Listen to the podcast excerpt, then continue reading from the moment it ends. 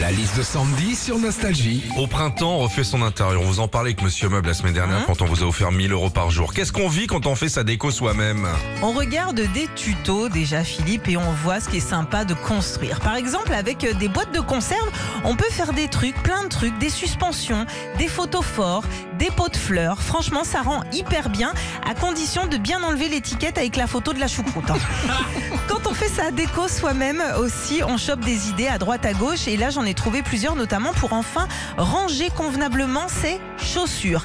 Un escabeau en bois par exemple, des palettes en bois ou des caisses de vin. D'ailleurs, je lance un appel, hein, Philippe et moi, on peut fournir 2-3 halo chaussures si besoin. Et puis dernier truc euh, tendance quand on veut faire sa déco soi-même en ce moment, c'est de se faire un pouf avec un vieux pneu de bagnole. Ouais, carrément. hein. Donc euh, c'est quoi l'étape d'après Un tabouret avec un amortisseur et une lampe de chevet avec un joint de culasse hein Retrouvez Philippe et Sandy, 6h-9h sur Nostalgie.